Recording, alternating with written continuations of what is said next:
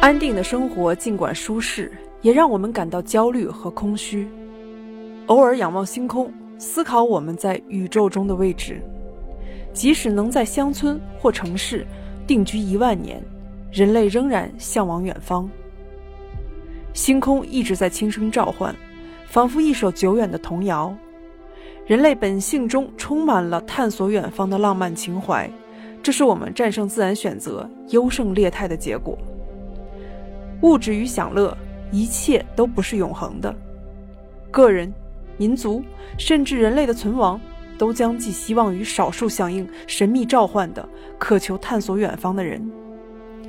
赫尔曼·梅尔维尔在小说《白鲸》里就道出所有漫游者的心声。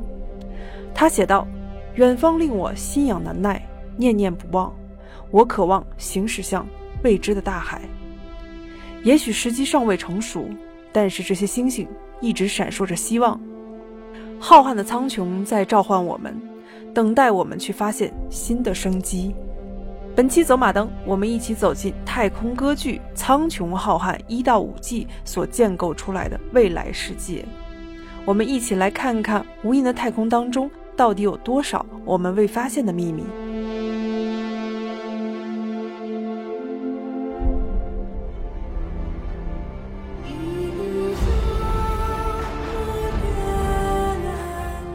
？Hello，大家好，欢迎大家收听本期的走马灯，这是我们的第四期节目，欢迎大家继续关注我们所有的节目，以及以后我们更新的一些关于美剧和电影的一些评论和聊天。今天跟大家聊天的依旧是北瓜和老狗朋友，你好。嗯，第四期节目我们压力也是比较大的啊，因为之前我做了很多很多的一些选题，比如像广告狂人，还有傲骨贤妻，还有无垠的太空啊，到最后我发现基本上都挺不好聊的。对，因为为什么呢？是因为老狗基本上都没看进去。嗯，这些剧都是特别有挑战、特别烧脑的剧，嗯，尤其今天的无垠太空这个剧。它的架构让我感觉它有点像太空版的《三国演义》但当时我在看的时候，为什么你表示兴趣缺缺呢？因为他男生嘛都喜欢一些科幻的东西。对啊，我我认为你会很喜欢。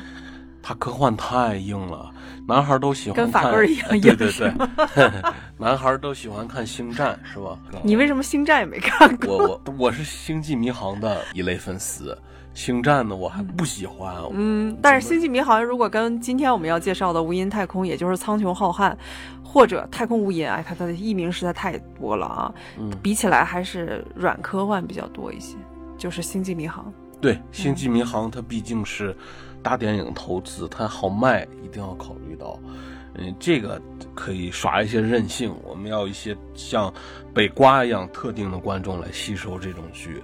呃，喜欢硬科幻的，就是说研究影视剧里，呃，较写实的来打造人物背景设定，包括咱们作为电视剧的那个制制制片成本来说，它都是做的不错的。嗯，呃，它怎么说呢？它的科技方面的背景，我觉得更像是。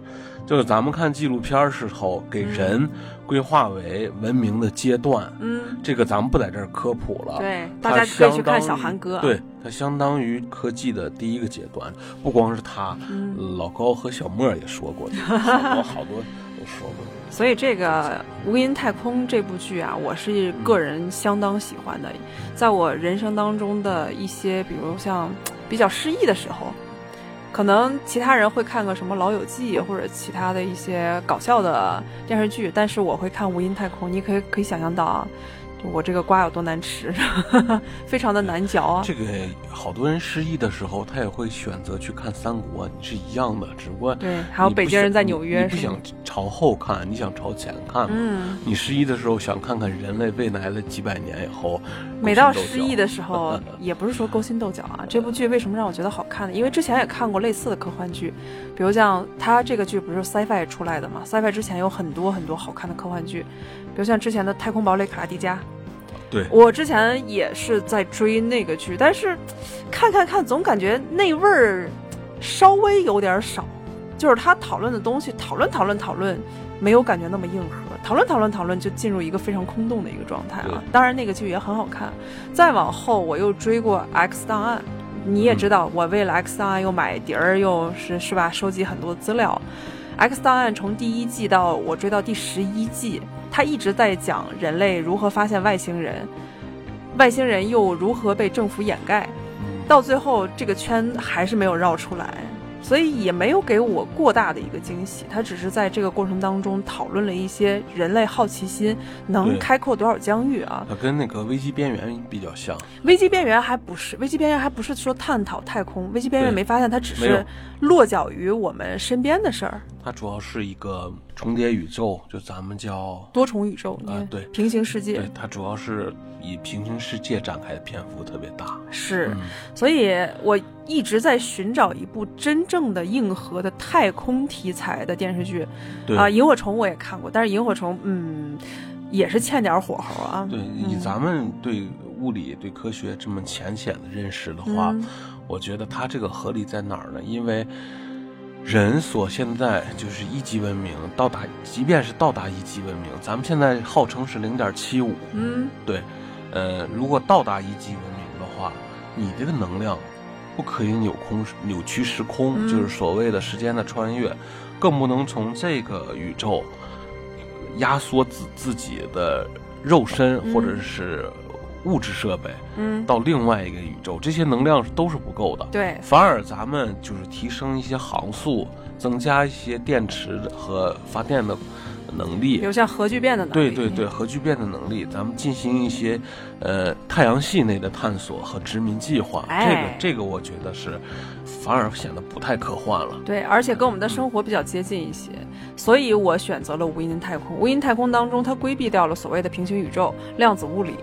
对吧？就这些，我们那些咱们可言而可不言的一些东西啊。再往后，他又规避了直接给你上外星人。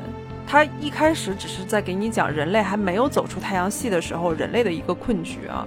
所以无垠太空它里面的那些东西，他也没有说全篇幅给你什么脑控、脑部接管。就现在我们也在讨论的一些东西，还有就是我们一直在说的，就是空间跳跃。对，就这些东西全都规避，还有 AI。这些东西他基本上不给你赘述。其实我知道编剧他是不可能不知道这些元素，他也是很吸睛的。因为人们觉得，呃，就就像咱们说，咱们现在用的苹果手机已经是一个板儿，就一个键，加上耳朵上的一共是四个键。那为什么咱们说一些呃科研设备、航天设备、军事设备上面还有好多的端子、按钮，完了拨拨杆式的开关，就像或者是。老狗那个时候在看异形的时候还吐槽，或者插线很粗，还有那种航空那种的带保险环的插插呃端口插线，这就是说。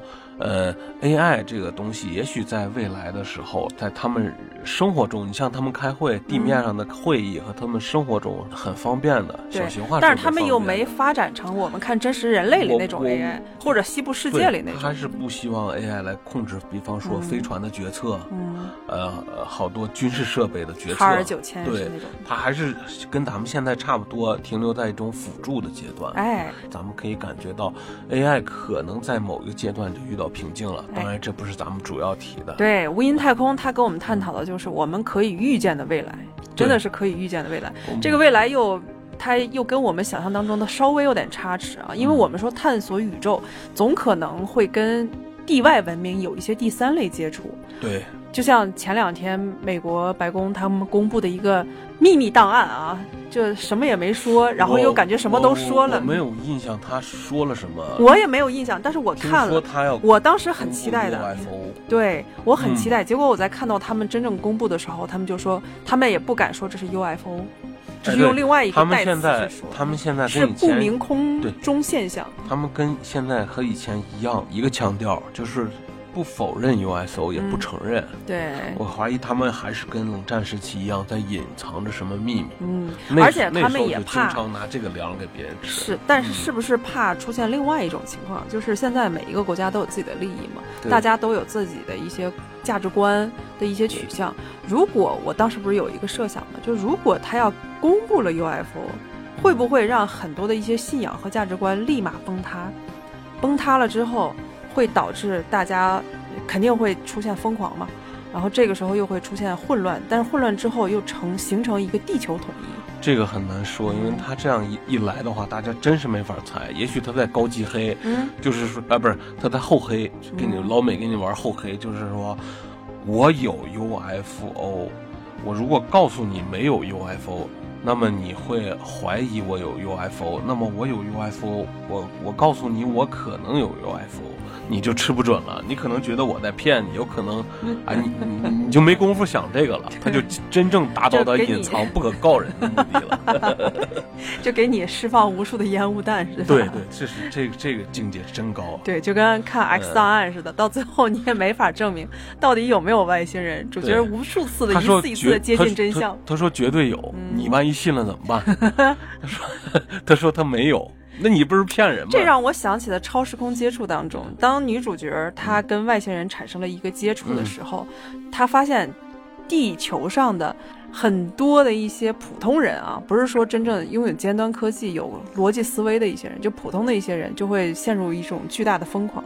比如像有的人就会把自己打扮成小灰人儿，对然。后头顶上顶个锅，就在那儿看大家没。没有这个现象，大家还是他说的很含糊嘛，对，就哦基本上跟没说一样。如果说让外星人亮了相，来这儿电视演讲 那，肯定也有一大堆人拿一个纸说带我走，就像独立日一样。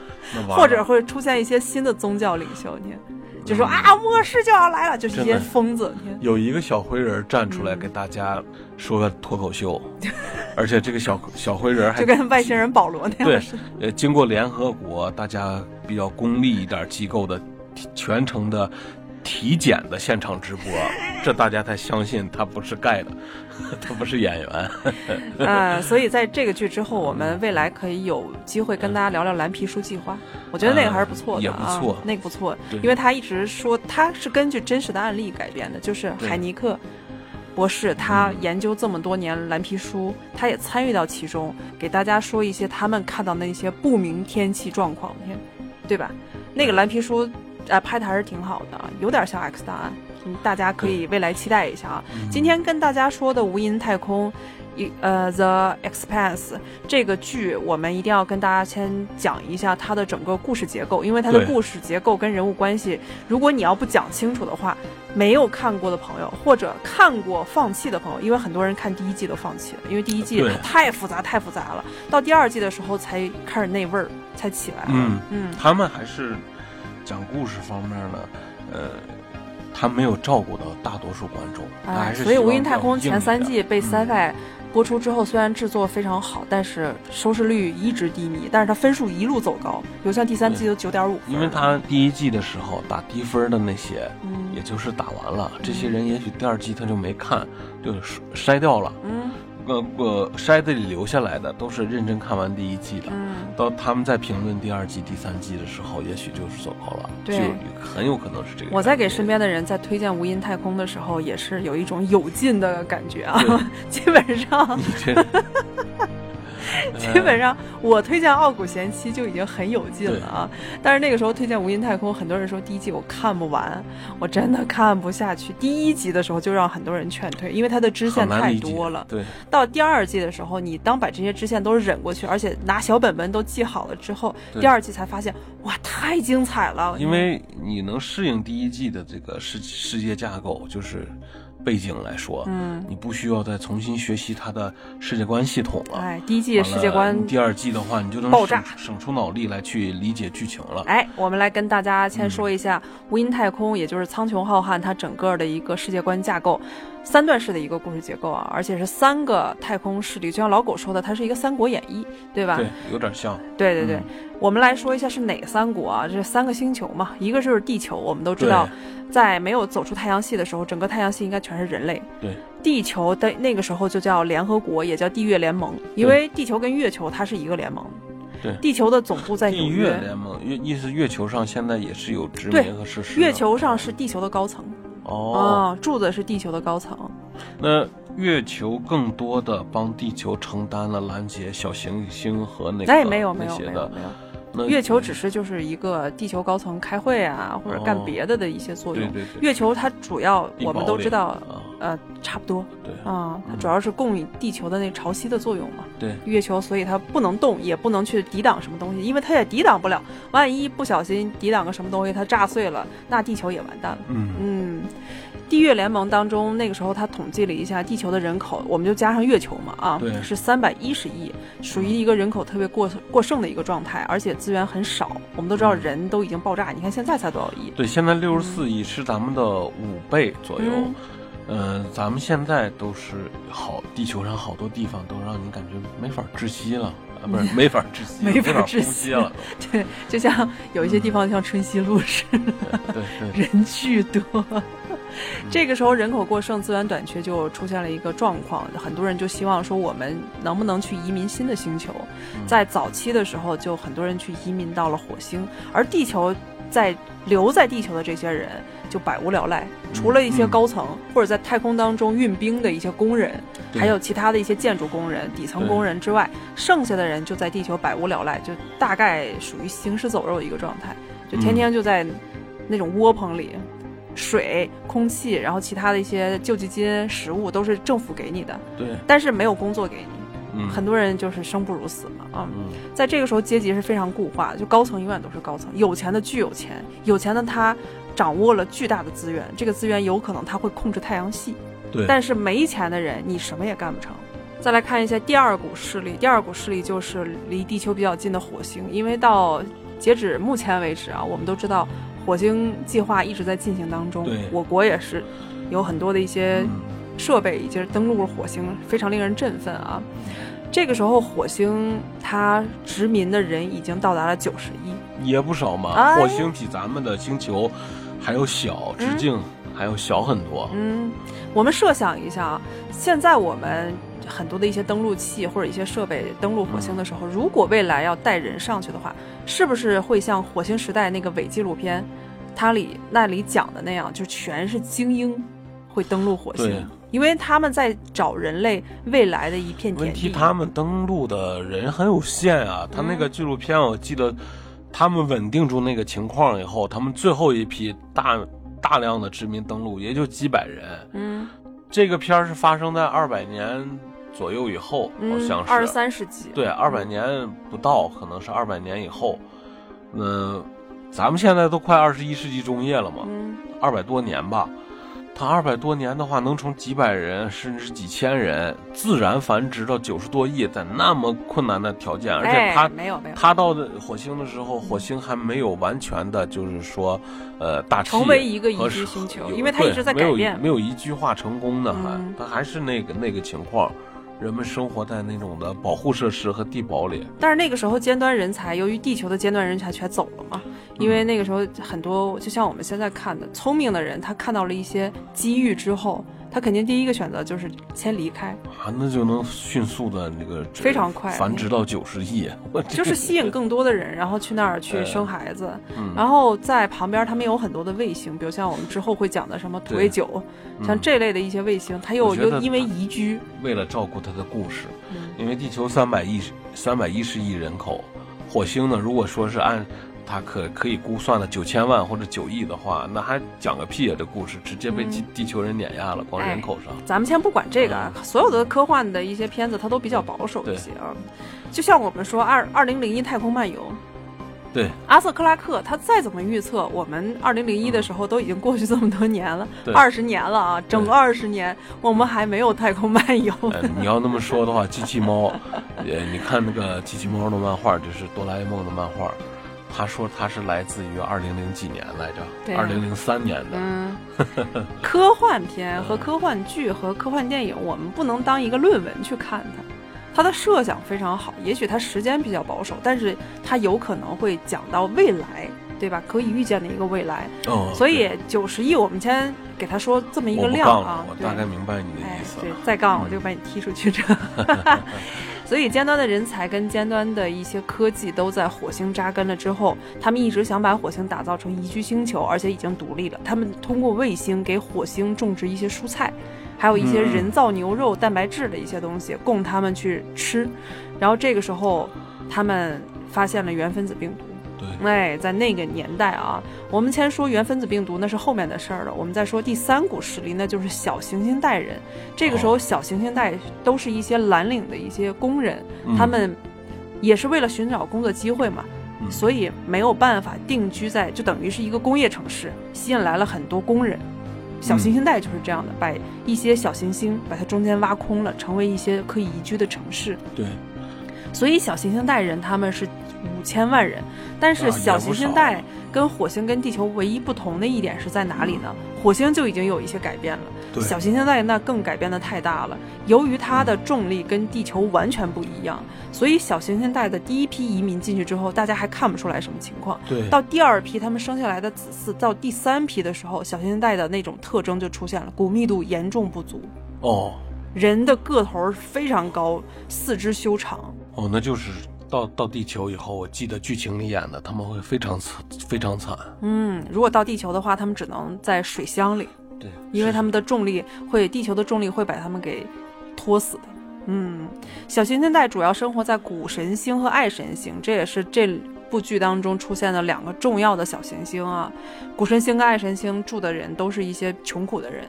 当然，后面他还提过还有什么智神星和灶神星，他也就提过那么一句。但可以想象到，他主要是为了让大家知道小行星带宜居的、可以被改造的星球是很多的。对，但是你要说真正尖端人才是不会去那儿的，因为那儿实在是它条件太恶劣太了。不稳定。关键是地球还掌握了小行星带的资源，小行星带人又供养着地球的很多的一些其他的矿物资源啊。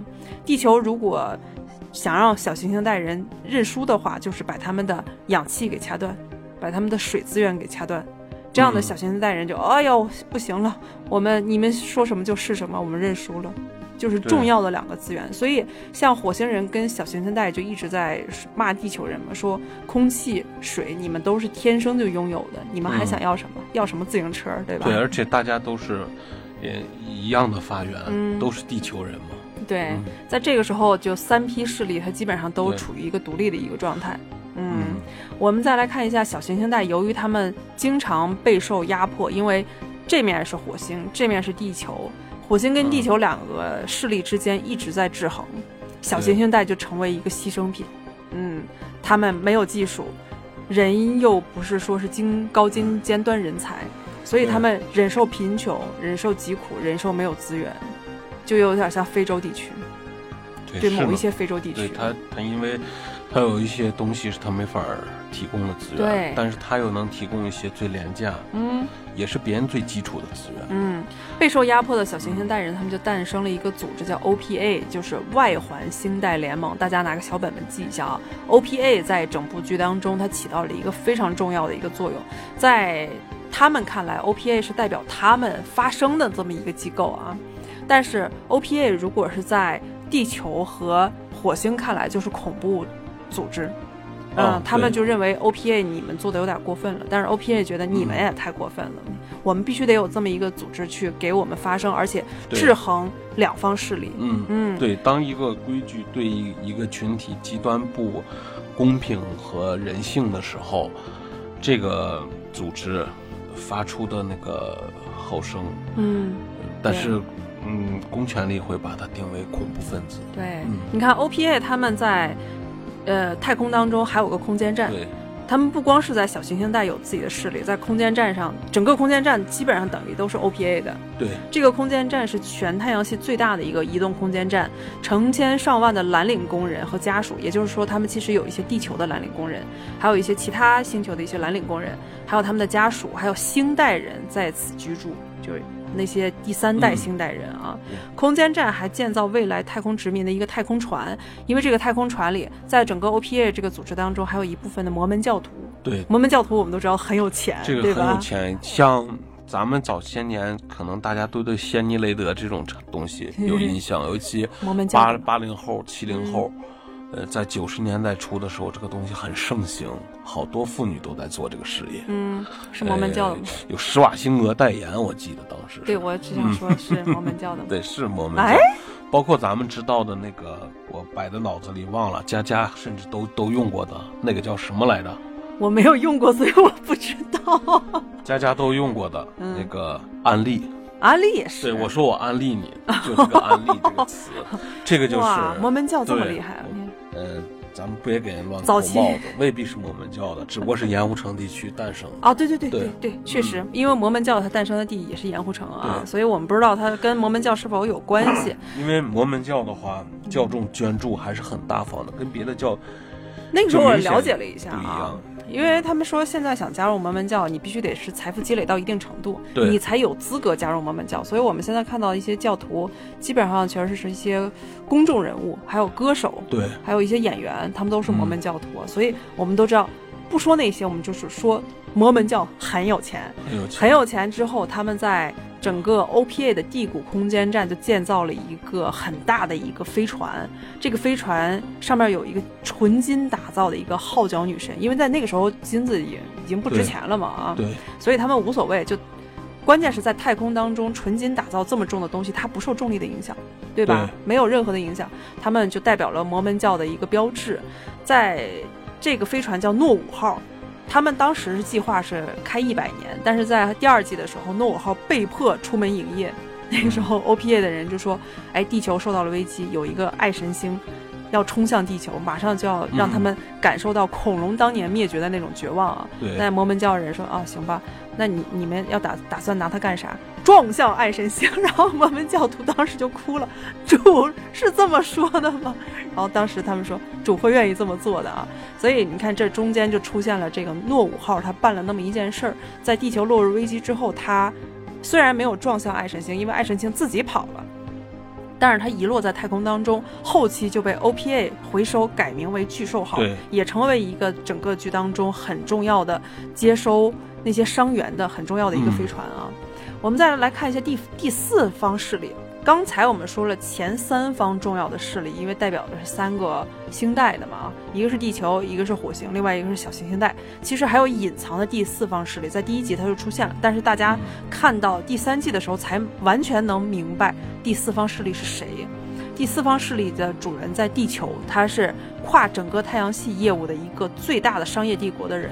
这这个人就叫朱尔斯皮尔皮埃尔毛，本剧当中最大的一个反派啊。对他因为为什么它能这么重要呢？是因为它跟火星一起去研制原分子病毒。对，它就有点像现在的跨国集团，哎，他们叫跨星集团吧？对对对对对应该而且后期这是第四方势力啊，这方势力它真的是全面通吃，他哪儿的人都有，所以他在这个势力当中很难去扳倒他啊。对所以前三季大家都会因为他展开了很多故事。还有就是他有两个女儿，嗯还有一个大女儿，一个嗯这个小女儿啊。本剧当中的两大支线人物。嗯，我们后期会跟大家介绍一下啊。把整个故事架构介绍完之后，大家懵了吗？估计已经懵了。但他好像还有还有还有还有还有主线人物啊，因为之前这个故事整个的架构，我们还没讲故事呢，嗯整个的架构就像很多人看《无垠太空》第一季的第一集似的，对就基本上劝退了啊。再来看一下主线人物，主线人物就是我们的男主角船长霍顿，咱们就管他叫船长就行了啊。霍顿船长对他是一个地球人，他之前的工作在补冰船当船副船长。捕冰船，哎，你看这个就有意思了。我们都知道捕鱼的船，对但是在未来，大家的水资源是很缺乏的，所以嗯要去星带之间去捕冰，捕获那些冰块儿，因为星带之间冰块儿很那多。那那我这样理解，你嗯看星带的人一直受地球因为水来要挟他，那么我们星带的人从事着补兵工作，那我我可以拿兵来闲置你哦，兵不给你，嗯，我兵的话分离出来。但是地球跟火星又很聪明，他们一直，是试图分分离氢氧，我知道自己供氧。但是地球跟火星他们为什么能去控制星带人？是因为他们控制他们的技术。哦啊，用很多的一些法律或者其他的一些因素去限制星带人他们自己去补兵。哦，那、嗯那补兵在星带补兵的人还不是星带人、是地球人，哦，嗯，这有点意思。是吧？那星带人偷偷补兵，就像有点现在的私贩盐呀、嗯私贩铁这种的了哦。所以补兵船一般都是地球人的领航啊。补兵船当中有很多的一些其他，呃，族裔的一些人。我们先看一下，在整个霍顿小队当中，它里面船里有谁啊？就是船上的伙伴和最聪明的机械师嗯。拿奥米，也成为他未来的哦。女朋友了啊。她是号称在整部剧当中智商最高的女性，她的智商就甩霍顿好几条街，就很多一些很棘手的一些事儿，全是拿奥米自己给办成的然后别人就说说拿奥米，为什么你去哪儿，你干什么活儿，解决什么问题，你从来不带枪呢？因为拿奥米说我没有必要呀，他就用手边的很多东西就能去解决这个危机啊，很厉害。嗯。再往后就是领航员 Alex，也就是他们的、呃飞行员啊。对，在后面是工程师兼打手 Amos，Amos 是一个地球人。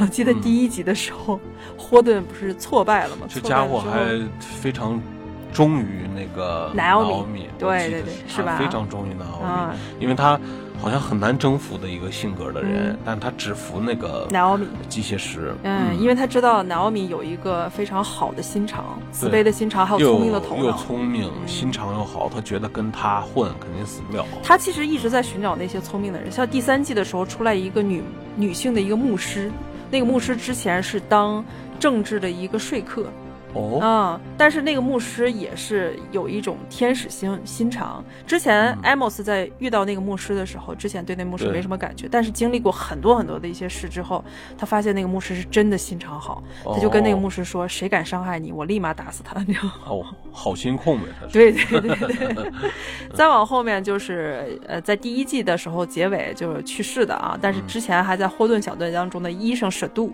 啊后面又加入在第三季的时候加入短期加入的植物学家普拉克斯，这是个亚裔，他一直在寻找自己的女儿嘛。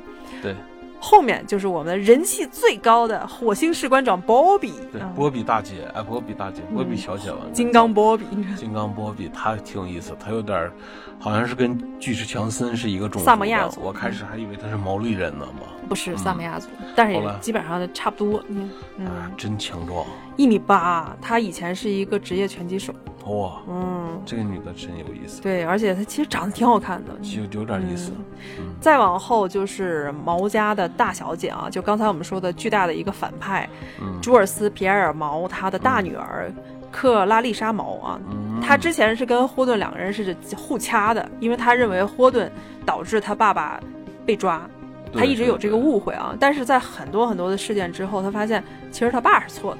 对，之后他就进入了霍顿小队，成为一个出色的电气工程师。因为他在哦第三季，他帮了霍顿一下。那个时候他跟霍顿还是互掐的一个状态，但是发现，哎，霍顿在进入星环之后，原来是为了人类好。你看，他在重伤，就是嗯。中枪的情况下，还帮霍顿把所有的那些核聚变引擎给关了。再往后，呃，第二个主线人物，一个是我们的船长霍顿，对。另外一个就是警察米勒。对，警察米勒这个人咖位太大了，嗯。在整个无垠太空当中，他应该属于拿的工资最多的吧，因为他是托马斯简，对，哦，嗯，好莱坞还是比较有名气的一位男明星，但是剩下的人都属于三线以下的，对就基本上以前没有看过他们演过任何的东西啊。是，但是米勒米勒这个人是托马斯简嗯啊，我们先说一下他的背景啊。他以前是古神星的一个孤儿，后来为了生存就窜到了地球，就通过一些手段窜到地球。但是他还有古神星人的一些特征，因为他的骨密度不足，他在地球一直在寻找那种骨密度的药，导致后面他的脊椎，他其他部分可能长得跟地球人没什么区别，但是他的脊椎出现了畸变。嗯，哦，那那个是挺严重，我记得后来还有这个事儿被人威胁，嗯，没有，就是被人嘲笑而已啊。嗯。所以他的身份嗯比较复杂一些，他既不是地球人，地球人也不太待见他，他又被古神星人抛弃，古神星人觉得他是个叛徒，啊，这个角色弄得有点挺那个呃 X 战警的，哎，就是很复杂的角色，嗯但是很有魅力啊，而且他亦正亦邪。在他刚出现的时候，大家会觉得他是个黑警，他收受贿赂，手里有活儿。嗯，但是当他接到了要他领导说：“我给你个私活儿吧，嗯既然你现在这么能干啊，我就让你去找一下全太阳系最大的一个富二代，那就是毛先生他的小女儿。刚才我们说的大女儿对，朱莉毛，咱们管大女儿叫丽莎毛，对对管 小女儿叫朱莉毛，这样大家不容易弄混。对，就毛小姐啊。对，因为朱莉毛那个时候她失踪失踪了，但是她领导又没有说她失踪的原因，就说你去找这个女孩，她是一个很任性的一个人。然后家里多么多么有钱，你把他给我找回来，就会获得一个巨大的佣金。当时米勒是为了那个钱走的，哦，对他嗯他是带着赏金目的完了加入这个小队的，因为因为这个小队不打卡，完了每天四处游荡，哎有机会他又想想，哦，有那么多的佣金啊。但是当他深入在了解这件事儿之后，他在慢慢了解朱莉他做的一些事儿之后，他爱上了朱莉。嗯虽然没有见过啊，你看这就是让人觉得很有意思，嗯从来没有见过的两个人，但是他却倾慕于对方，他觉得朱莉是一个很有情怀的一个人，心肠很好的一个。虽然他知道朱莉很单纯，被人对利被人利用了嗯，但是他觉得，既然你生的这么富贵，而且你天生拥有一切，但是你愿意抛弃这一切去做一些很理想化的东西，他在那一刻他就挺不容易的，对，嗯不想那些佣金的事儿。他说：“我只想把朱莉找回来。”所以他当他看到朱莉那个死状的时候，就很惨的死的时候，他当时巨伤心。在第二季的时候，他又发现朱莉她其实没有完全死，她没死，她就是嗯跟那个呃原分子病毒融合在一起了。融合一起了，嗯，就是说他不再是碳基生命了而已，对。这样理解。那个时候米勒在见到朱莉的时候，他其实完全可以把那个炸弹放在朱莉身边，然后他自己跑。嗯，回到他们护盾小队当中啊，但是在那个时候，他心想：我终于找着你了。你看，嗯，他就抱着那个朱莉说：“咱俩一起飞向金星吧。”哇，那一段我天太感人了对，啊！他就有那种自毁的那种倾向。后来就跟朱莉两个人一起飞到金星之后爆炸，爆炸之后他就成了新皇的一部分。哦，这个挺感人的一个角色对这个设定真浪漫。所以他是嗯整个无垠太空当中前三季里应该说人气最高的一个角色对对，因为他嗯你看他那么反叛的角他色，很复杂，嗯，他有复杂的角色，他就是来为这个剧第二季为这个剧定一些浪漫的调子，嗯他不能太硬的科幻了。对，嗯大家完全对他没有任何的设想，因为之前就觉得他又黑又鸡贼，对吧？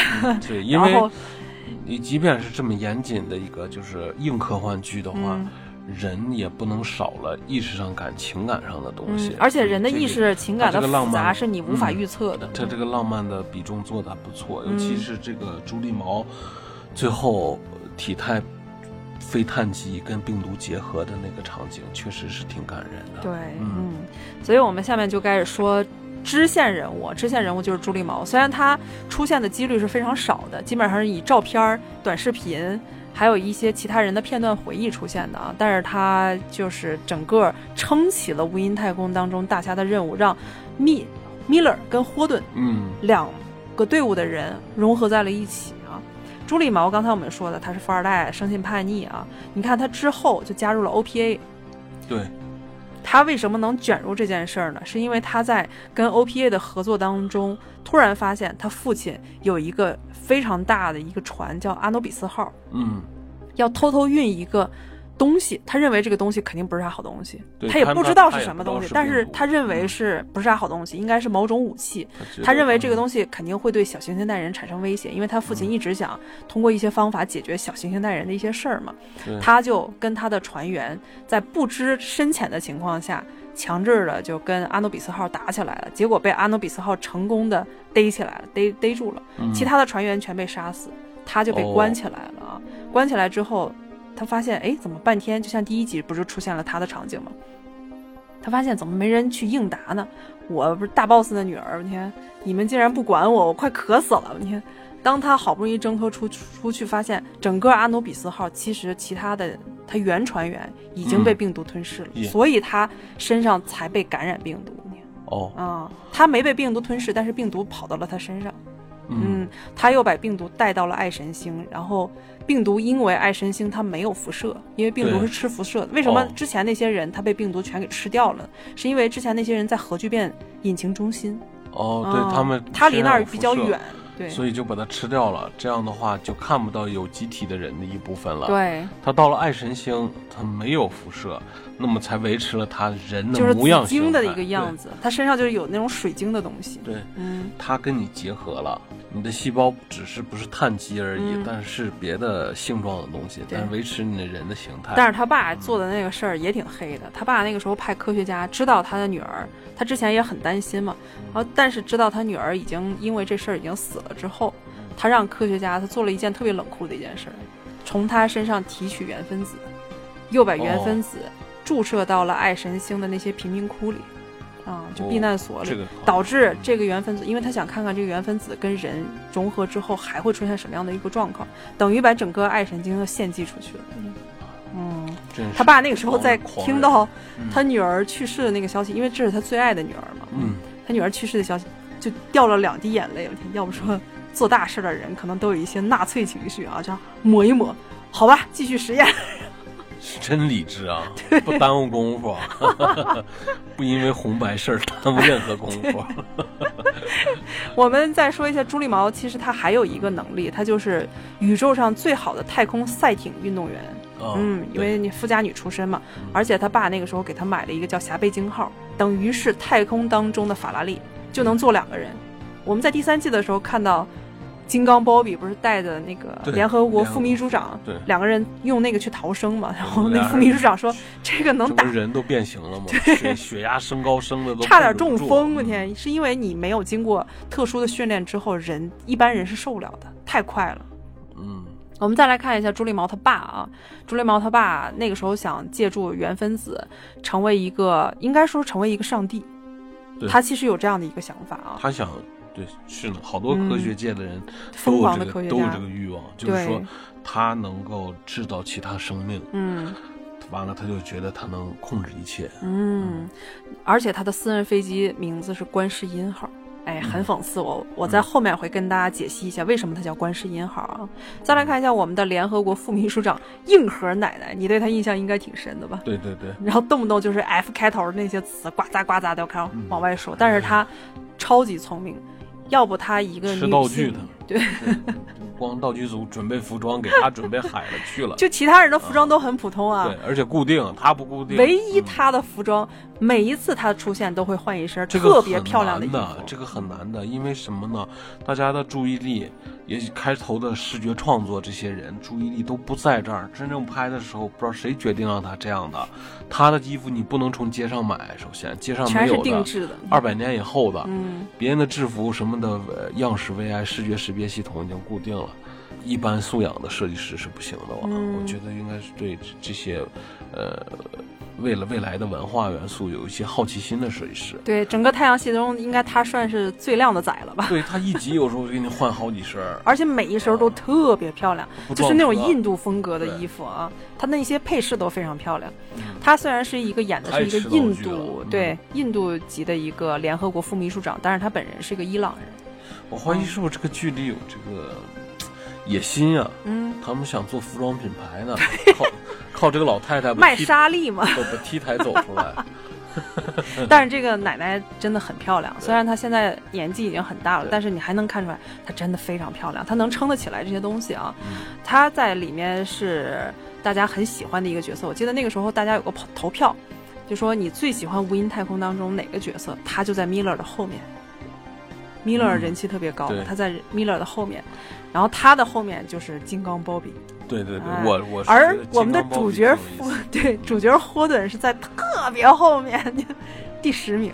对 我们看一下他都做过什么样的一个事情啊，傻，我觉得，有点愣。你知道吗我觉得他就是为了踩雷才出现的一个 设定。其实倒也不是，当我看过好几遍之后，主角他那个不是傻，他只是有一种骑士精神，他认为他能拯救很多事情。但是这个东西就要有点像我们看《寻秦记》里对古天乐那种的心情，他认为他这件事是拯救的，是对的，但是他后面光环，他没那个主角光环，他就是个渣 渣男。但是后面出现的一些事儿嗯，哎，主角他为什么能成为他们的领导？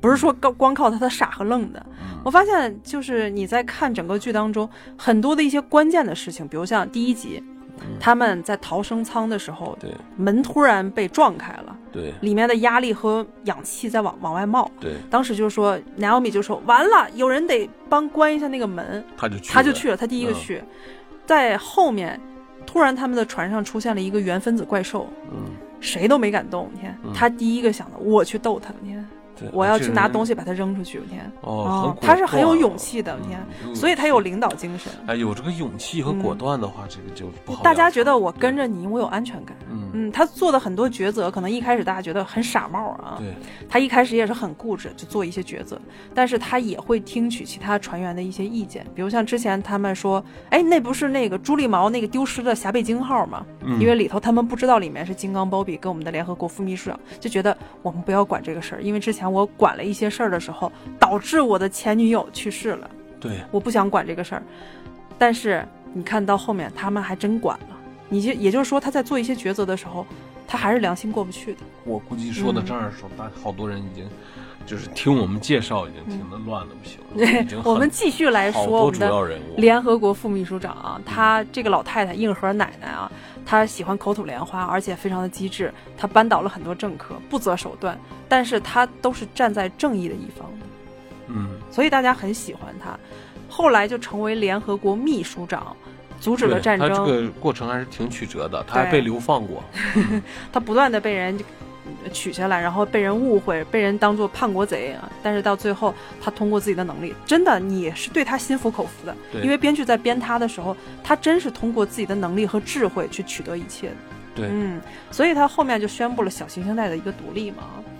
后面还出现了 OPA 地谷空间站的一个领导，那就是我们的 Freddie Jonathan。为什么我要说他呢？虽然他在第四季、第五季的啊时候死了，嗯，但是他属于一个挺纠结的一个人。之前他是在地球海军陆战队的一个上校，但是那个时候地球的那些领导把他给骗了，对执行了个任务，嗯。去炸一个什么恐怖分子的目标。对一个船，嗯对对对，他去炸掉了以后，他呃这个打扫战场的时候，他发现嗯，他们根本就不是恐怖分对，全是平民和孩子，嗯，所以他一下是崩塌了世界观，完了。是，而且他还背锅了，嗯。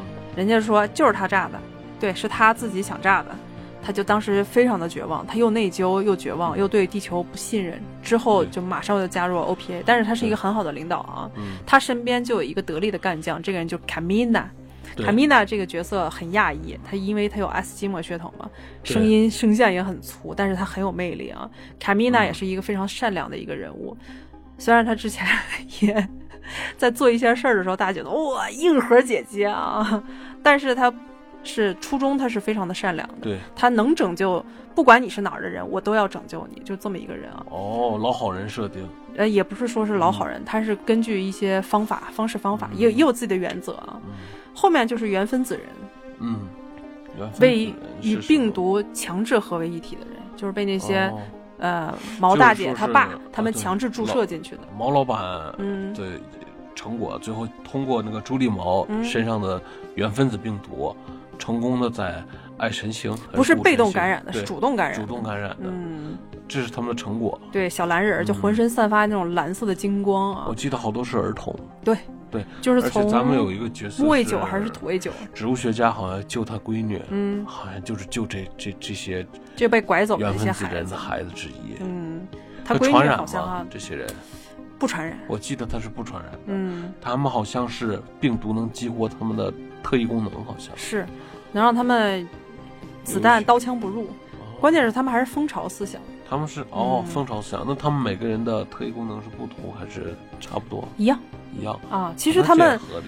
主要原分子病病毒带它来的不是一个真正的病毒，只是当时朱莉毛他爸认为这是一个病毒。对，当时嗯哦，对，他是打开了潘多拉盒子。对，嗯其实这个东西它主要是想构建一个星门，哦，大家只是它可能感染跟人类的相处方式不太一样，所以人类认为它是个病毒。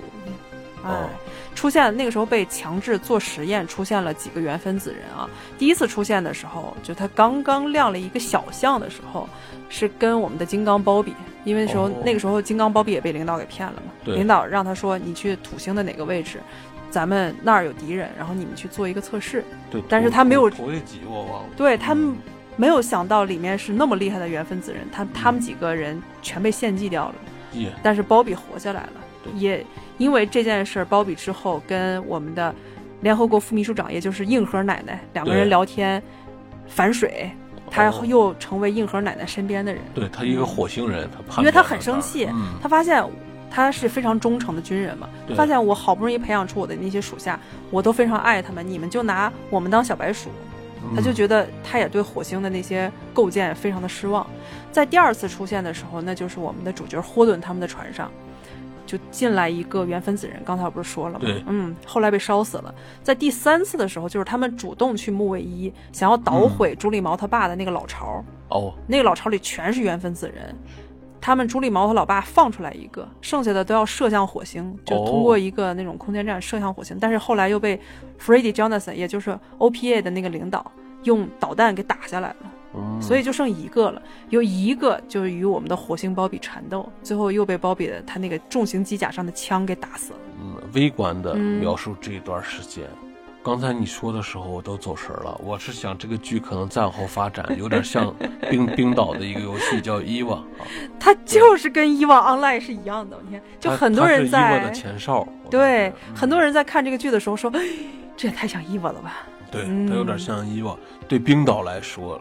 可能是咱们想法是大国企支持的这种游戏，他们就是他们是，我记得是好多优秀的公司和工作室，嗯，呃，联合鼎力形成的一个组织来支撑这个游戏。嗯，我们先大概说一下这五季一到五季它大概讲了一个什么样的故事啊？很简短。五季结束了吗？结束了。哦，那还好，那个剧还不用养。哎，第六季是它的最终季，但是第六季就应该是真正跟外星人接触了。前五季都没有哦，哦，意思这个剧还没完，没完。第六季，它在第五季的结尾，出现天空当中出现了一个巨型的建筑，也是飞船吧？那个是外星人的，就更高等文明。对他只要来个不承认也不也不否认，不要来这套就行。啊，大概说一下啊，因为大家听的可能有点乱啊。在第一季的时候，呃，就讲的霍顿小顿，他之前是在捕兵船上当一个副船长，那个时候他还没有跟他所有的这些船员，我们刚才说的这些船员相熟，他只是觉得大家都是打工人嘛，社畜啊，普普通通，我们就在捕兵就可以了。但是霍顿一下收到了一个求救信息，这个求救信息是朱利毛发出来的，他们的正船长就是认为这是太空中的海盗。嗯，他肯定是为了钓鱼，只就把我们给骗过去，所以正船长、大船长就把这段信息给删了。霍顿又因为良心过不去，因为他是一个非常有骑士精神的人嘛，他又把这段音频他又给哎提取出来了，又公布到了联合国的档案当中。因为他们当时有法律说，如果你遇到了求救信息的话，你必须要管，那你就是犯法了。对，所以霍顿强制他们这个船去靠近求救信息发。发生的地方，对，结果去了是陷阱。嗯，这个地方没有他的人，反而他们被一些隐形战机攻击了。哎，所以霍顿就认为隐形战机是火星的，因为只有火星有隐形战机。但是我们说火星战机是朱利毛他爸的。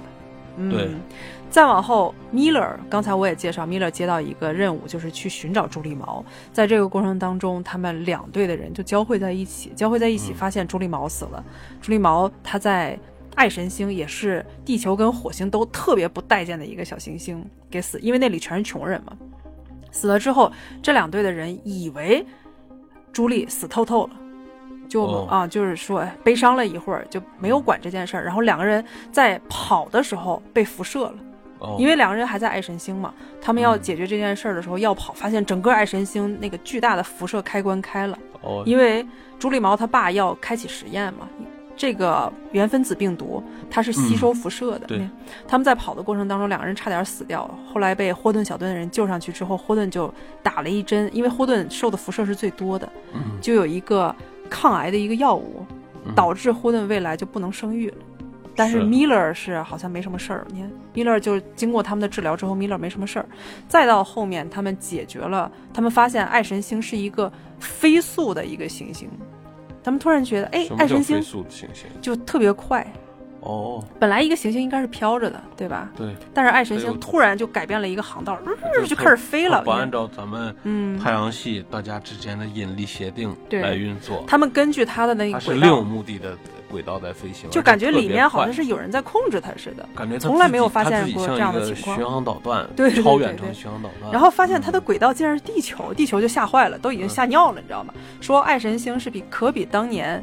毁灭恐龙的那个小行星要大多少倍多少倍？对他要撞向地球，地球就毁了。没好，哎，着急那个轨道都要变，对，那个时候被迫让金星搬家了。嗯，那个时候硬核奶奶都开始跟自己在月球的老公开始说遗言了。那管不管用呀？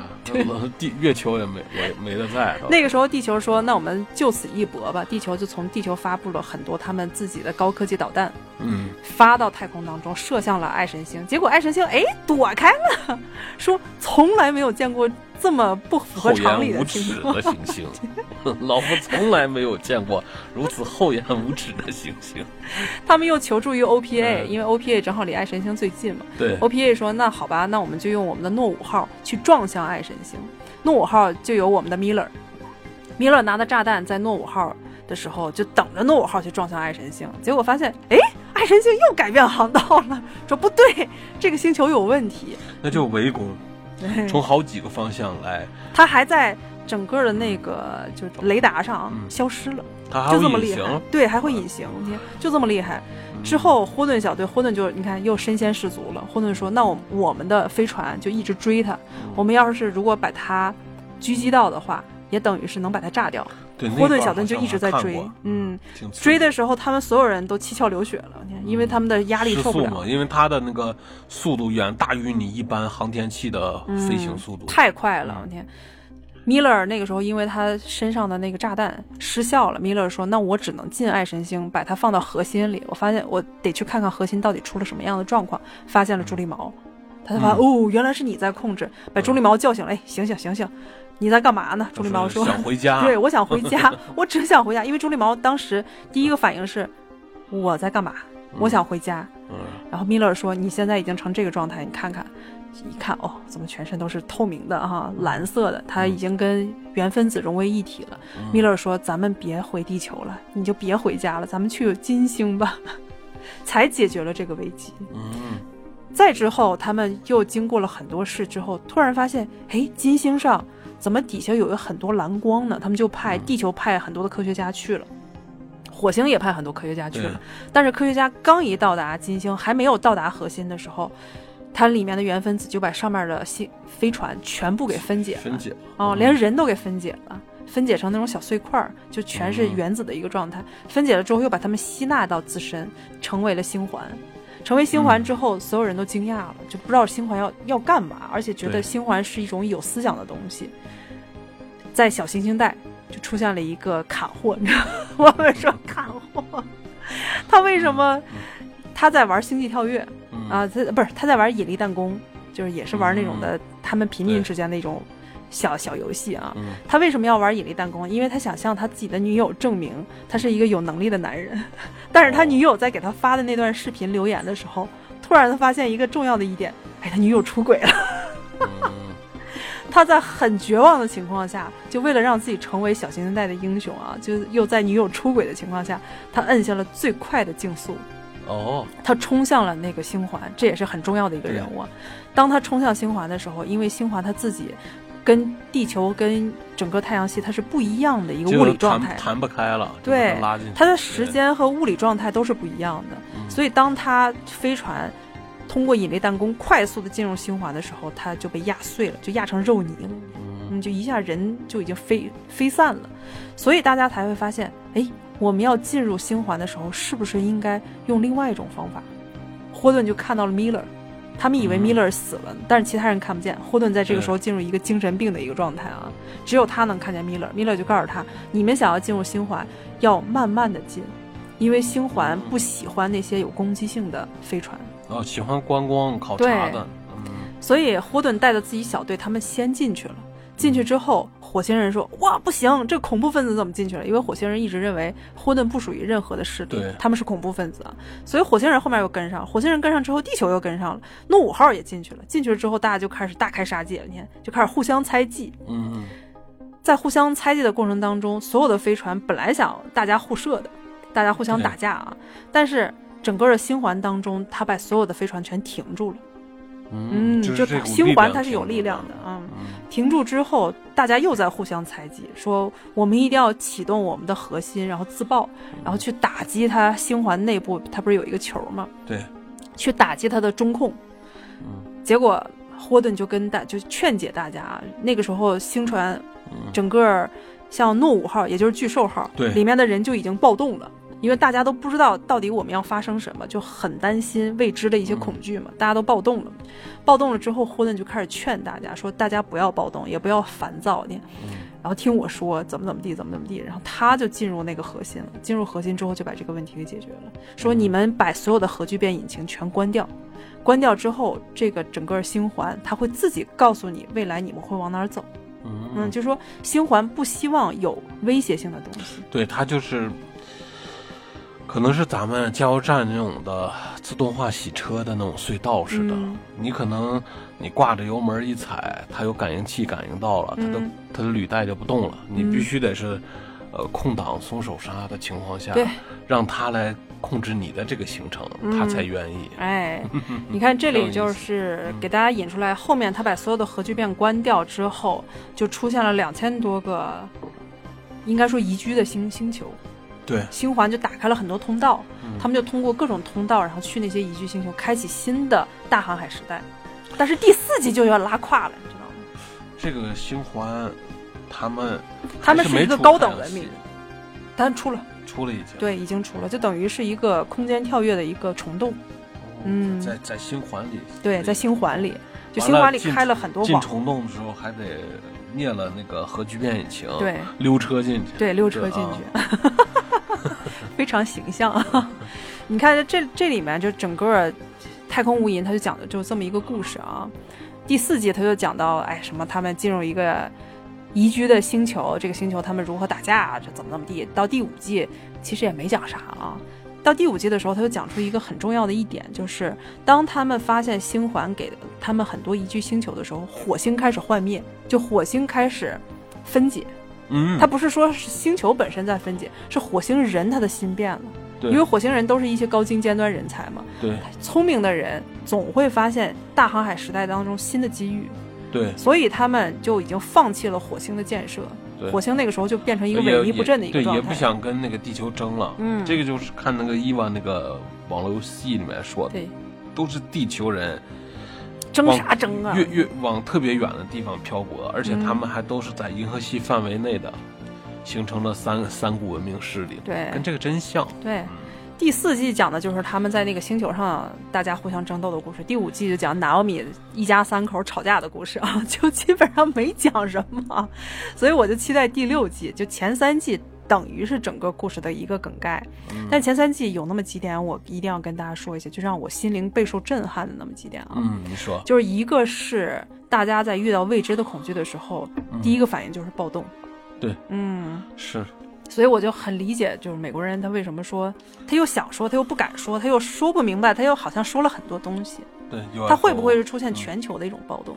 嗯，UFO？因为这是一个巨大的未知的，可以打破你信仰的东西。真的难以想象一个、嗯一个外星人当着全全球的面儿，嗯有公众的公正说段的，脱口秀是吧？对对，联合国机构给现场直播体个检，嗯，完了又说段脱口秀，这个嗯真不知道大家会怎么想，对，怎么认识自己原来的世界和现有的世界。哎，嗯，然后还有一个就是让我觉得心灵备受震撼的是，就我刚才不是说第三季出现了一个天使心的一个女女性牧师吗？对，她其实他虽然一直非常信仰宗教，他也嗯想要去扶植很多人，去救很多的一些孤儿，因为他自己开了一个就孤儿机构，就孤儿院。呃太空太空孤儿院吗，没有在地球地球啊，哦她为什么他厌恶政治呢？是因为他觉得政治里欺骗太多，嗯，他就离开了政治界。但是那个时候，政治家又很需要他，说你得给我们去稳定大家的情绪。他是一个很厉害的一个人，对对对，他又是一个很复杂的一个人。他一方面觉得宗教这个东西能普度众生，嗯另外一方面，当星环出现的时候，他又很兴奋。他说，上帝也会告诉我们有一些未知的东西需要我们去探索的。他又很高兴，就跟我们平常想的那些牧师不太一样啊，又是一个有开拓精神的一个人。但是在他们进入星环当中，他同船有另外一个忠于宗教的一个人，也是个亚裔演员，就就一直在问他说：“上帝真的是愿意让我们这么做吗？”然后他很兴奋，嗯他也没有多想啊，他说：“我相信上帝是愿意这么做的。”然后那个人就说了很多很多他对宗教的一些理解，那人就当时你就看他的表情非常的严肃啊，而且整个心情是很沮丧的，因为这个东西也是打破了他以前对宗教的一个认知。对，到最后他们要从星环要出去的时候，之前那个人就开吞枪自杀了。就这么没有承受能力不是？他，你看完你就会理解，因为他之前说了很多话嘛，你看，嗯就是觉得我的父亲也告诉我怎么怎么样，然后我的主告诉我怎么怎么样，然后我一直奉行的是什么什么东西，你看，嗯，但是我现在看到这一切，打破了我所有的认知。哦，都否定了那些了。，对，就是跟我以前我坚定的信仰是完全不符的，所以他觉得他的信仰崩崩溃了，而且他觉得前面是没有方向的，所以他在他们在出现星环之前，呃，不是他们在出星环之前，对，他就吞枪自杀，就那一段就给我的印象特别深，就有点像超时空接触当中，就说为什么很多宗教组织的人会发疯，因为咱们是无嗯嗯无神论者对，很难理解他们那个嗯。状态。但是又很好理解，就嗯就算是无信仰者，但是你也有自己内心的一些就是坚持和信仰确定你信仰哪个宗教，嗯但你内心也时不时的会你不知道哪种是对的。世上有神，嗯有未知的力量引导的人们。嗯，当然你的神是一个皮皮虾的时候，咱们也会崩溃的。让我怎么再吃虾了？以后 无法面对众虾。所以这就是整个无垠太空当中它很深刻的一点，真的，它不嗯光讨论的是人在太空当中的一个困局，人是否在接触更高等文明的时候的一些状态，关键是他还说人和信仰之间的一个博弈，嗯，非非常好啊。我们再说一下无垠太空当中的一些科技吧，啊因为这些科技确实是比较硬核一些，它跟星际民航不太一样，因为在我们呃之前我就说星际民航稍微软科幻一些、啊，对对对，比如像它的核聚变引擎，未来就成为主要动力。现在我们也在研究核聚变引擎，对吧？小还有熊话太嗯空中是核核聚变主要是成本太贵了。我估计他这个剧的时候，就是核聚变的产能嗯，已经提到一般的工业水平了。哎，嗯还有一点他写的特别好，就是在失重的情况下，人如果受伤的话，就严重外伤。嗯，你如果一直在流血的话，那没法治，就很危险，因为你不知道你啊，如何去压它那个不是真出血口不。是说的真空，嗯，就是你哪怕在失重的航状态下航航天设施内，呃，有氧气，呃，空气的气压比例也不致命，只是失重对，只是失重就无法治愈。就没法治愈，就你就只能看着他一直在流血。就像他们在进入星环的时候，他们经受过巨大的撞击。嗯，那个女性牧师她没有事儿，嗯因为她那个时候很安全嘛。当她一出舱门的时候，她被眼前的一个状态给惊呆了。嗯所有人都因为撞击产生的那些外伤就嗯飘在空中，嗯她都没法治，她没有任何的办法，因为她是有一定的科学知识的人，她就只能看着那些人流血而死，哎，那压迫止血不管用。不管用。因为它的出血点儿会很多，而且它的血，我们的血的流向是因为我们有要有固定，朝向的。对，它是没有朝向的，你都没法止血，哦，非常惨的啊。太太可怕了。对，嗯，还有一点，如果你要是这个是他们电视剧意淫出来的。不不不，这是真是真的是科学验证道理啊对科学验证的。那这个剧还是贡献不少小常识的。哎，嗯就是科普剧啊，等于是。还有一点就是，他们如果要是跟其他的星舰打仗的话，他们必须得把一个是他们的重力去掉，得是那种真空的状态；另外一个哦就是他们得把船内的氧气也去掉，也排空哦。。我知道，嗯如果说是打仗的时候，可能受到冲击的话，或者是快速移动的话，有重力怕甩，他们受不了吗？还是不不不不不是他们为了去，他们为了去控制里面射进来的子弹。如果你里头充满了氧气，有重力，又有重力，然后又不是一个真空的状态的话，打一颗小子弹进去，你整个的飞船就炸了。哦。嗯，对，尤其航天器速度特别快，因为他之前讲过，嘛，有一个他那个医生，嗯，就那个杜克医生，跟他们在逃亡的过程当中，也是他们被那些隐形战机打，其中一个子弹打到那个杜克医生的脑袋上去了，跟我们原来想的不一样啊。杜克医生可能就是哎中弹身亡，他当时那个头就炸了。这么恐怖，对，嗯，所以一个子弹如果在你完全没有排空氧气的状态下，如果还不是真空的状态下，你的船就炸了。这个也是瞎说的，不是不是这不是瞎说的科普的，对对对对，就像你在炸一个气球是一样的，嗯，对？吧？你在扎一个气球，嘣的一下，哦，对，它的气压，嗯它的气压比你外面的气压大，嗯，因为气气有橡胶给你提供气压嘛，所以他们嗯每次在，打仗之前，把这些工作做好了之后，我们就看那子弹射进来，还有那个子弹弹道呢，就那种哦红色的弹道，但对于他们的船来说影响是很少的。嗯，他们只要在穿的自己的那个太空服的情况下，把那些孔哎给填上，贴一下，中了枪创可贴贴。差不多就这个意思啊。这一点就刚才才很硬核。说了，嗯，外伤的话没法解决在失重状态下。我说的是补飞船，啊，不啊拿拿创可贴补飞船啊。对你打人身上还是完蛋，这个人。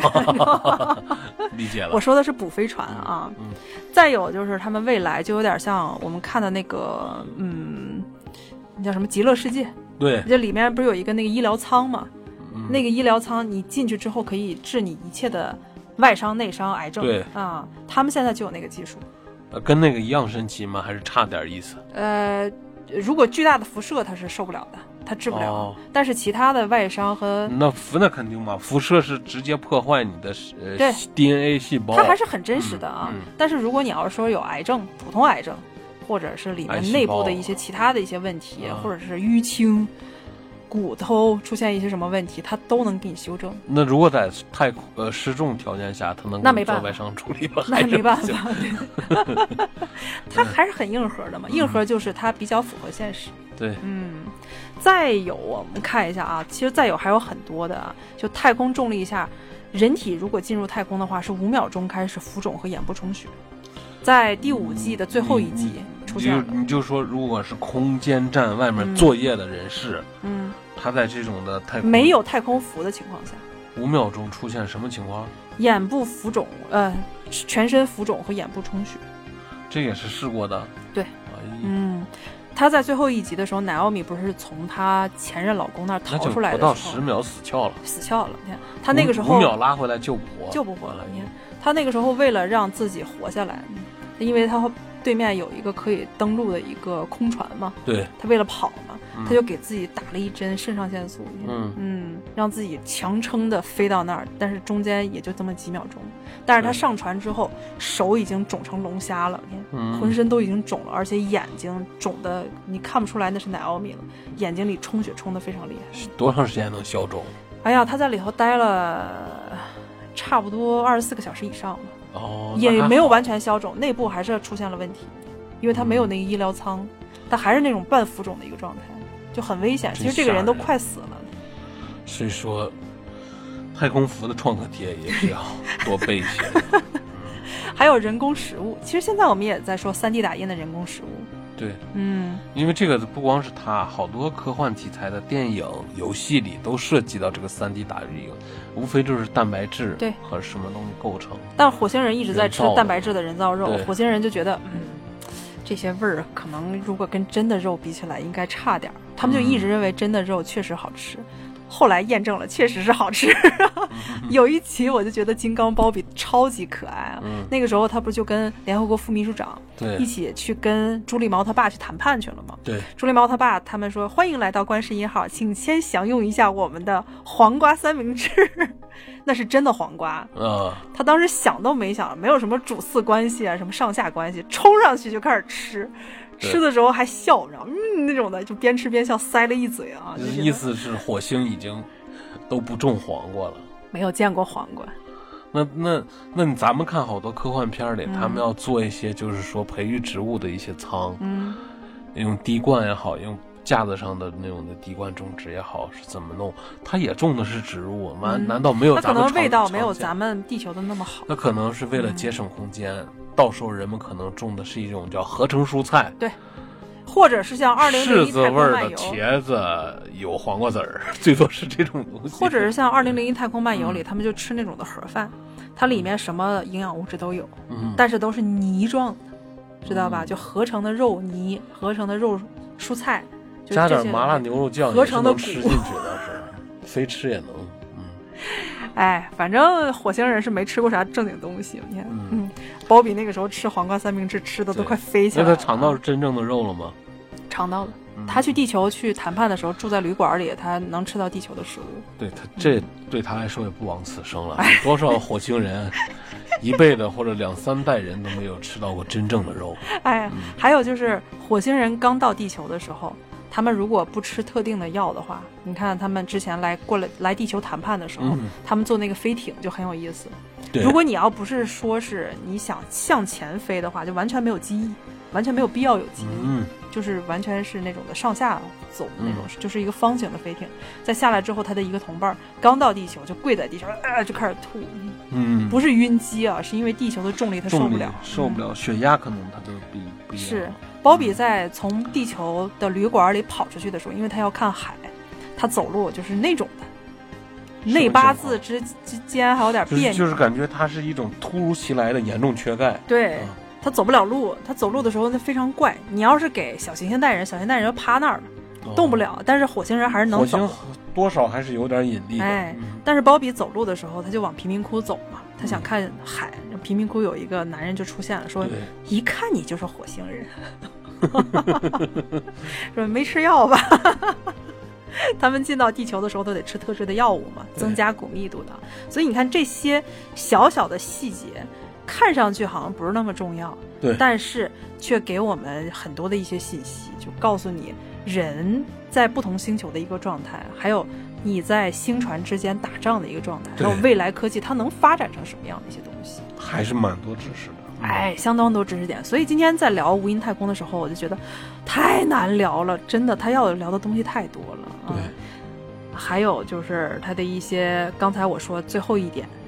朱立毛他爸为什么叫观世音号啊？这个你还没给大家填。后来就，呃，我就想出来了。之前我一直没有想明白，我一直觉得是不是他为了去加一些中中国元素，因为在整个无垠太空当中，中国元素非常多。对，因为在火星有很多汉字。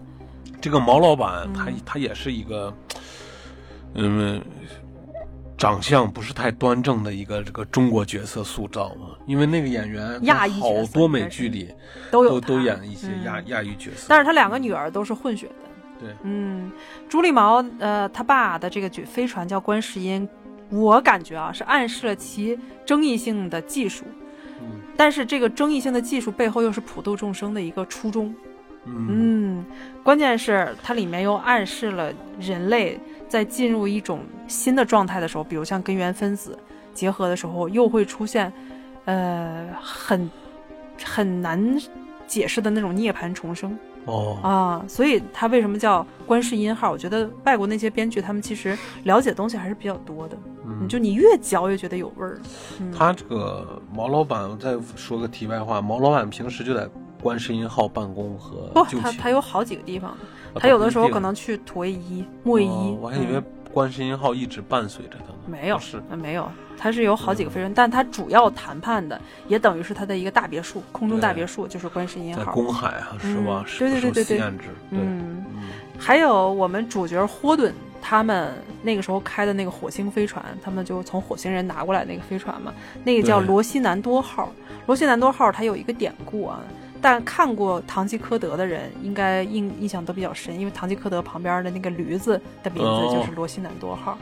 嗯，还有什么坎特伯雷事件，这个都来自很多的点。坎特伯雷故事集，就以前欧美很著名的一个坎特伯雷故事集。就你深深嚼，就像我们说的那个普罗米修斯，对对吧？拿着火种的普罗米修斯号。对，为什么很多的一些科幻片都喜欢把自己的飞船命名普罗米修斯？因为他们认为自己就是在为人类寻找火种。火种，嗯，是有道理。哎。之前我也说了，Sci-Fi 它在播完三季的时候，其实 Sci-Fi 的制作还是相当不错的。你看，播完三季之后，它就不播了，不播了。我整个把这个事件跟下来，因为我超喜欢无垠太空的啊。不播了之后，很多的一些剧迷，我我什么也做不了，我只能干着急。但是欧美的剧迷他们不干了，对他们说啊，这么好看，你为什么要不播？Sci-Fi 说，哎，收视率太低了，我挣不上钱呀。只能砍掉，但是小说还一直在继续。哦，你说的第四季、第五季是小说吗？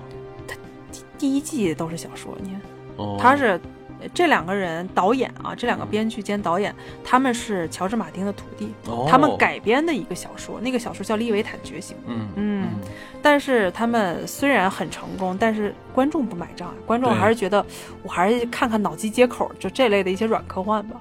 对他们就不爱看太空科幻，就太空歌剧类的东西。因为因为太空确实是在大家人们想的太空的那些浪漫，其实太空实质上给大多数人的感受，或者给人的直观感受是特别的危险、枯燥和恐恐恐怖的。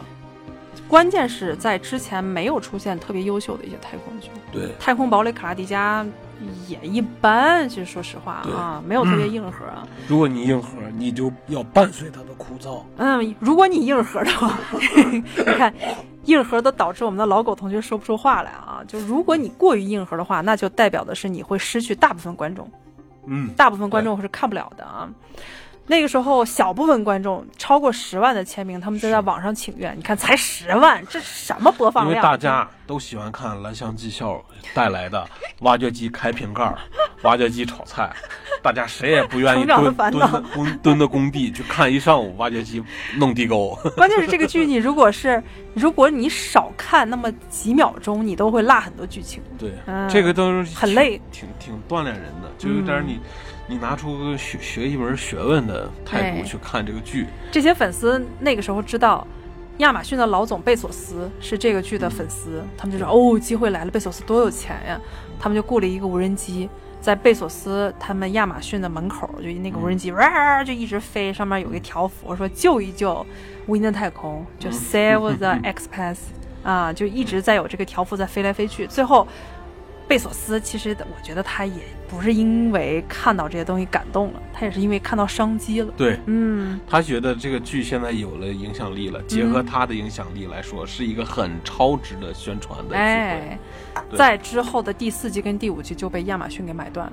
对，嗯，但是亚马逊它比较拉胯一些，在拍出来之后，我就觉得整个的第四季跟第五季，它在制作还有其他的一些问题上，编剧没换，编剧没换，导演很懒，没换，那就是制片方是贝佐斯的人。对对。他就没有像 Sci-Fi，他运用那么大的手笔去给你讲很多的一些丰富的东西，就是很懒。拉胯是是你个人认为？我觉得是投资的问题。票房认票房也是票房带来的。嗯，因为第三季那个分直接就掉下来了，呃，第四季，嗯，评分就掉了，收视率就低了。哎，收视率还是很高，因为亚马逊它毕竟是网络平台。了，嗯，评分低了。第五季大家又又会觉得，哎呀，你这是 Naomi 他们一家三口这故事你也讲的太多，就很放水。你意思是他那个收购回来以后，他在这上投资他没好好做，其实，嗯，我们现在只能期待第六季了啊，因为前两季他给做了很多铺垫嘛，就不知道第六季真正见到高等文明的时候会是一个什么样的状态，而且第六季是最终季。到时候第六季出来的时候，我们还会做一期节目的啊。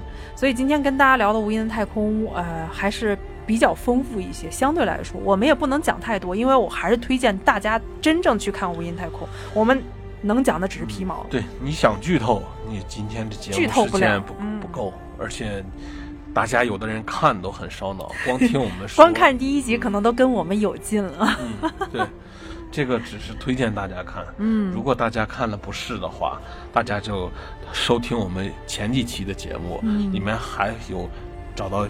更平易近人一些的 作品给大家。这部作品太硬核，我打算在今天这期节目之后再讲一些轻松愉快的东西。这个东西是这样的，就是不不得不推荐，因为它确实是一个好作品。嗯。但是呢，谁也不愿意就是拿出科研来，拿出种地的力气来去看这个剧。种地的力气啊！毕竟能看的是少数的，是真的热爱这个科学呀，或者真的热爱这些东西的人。嗯，只要你看进去，你会收获非常多的。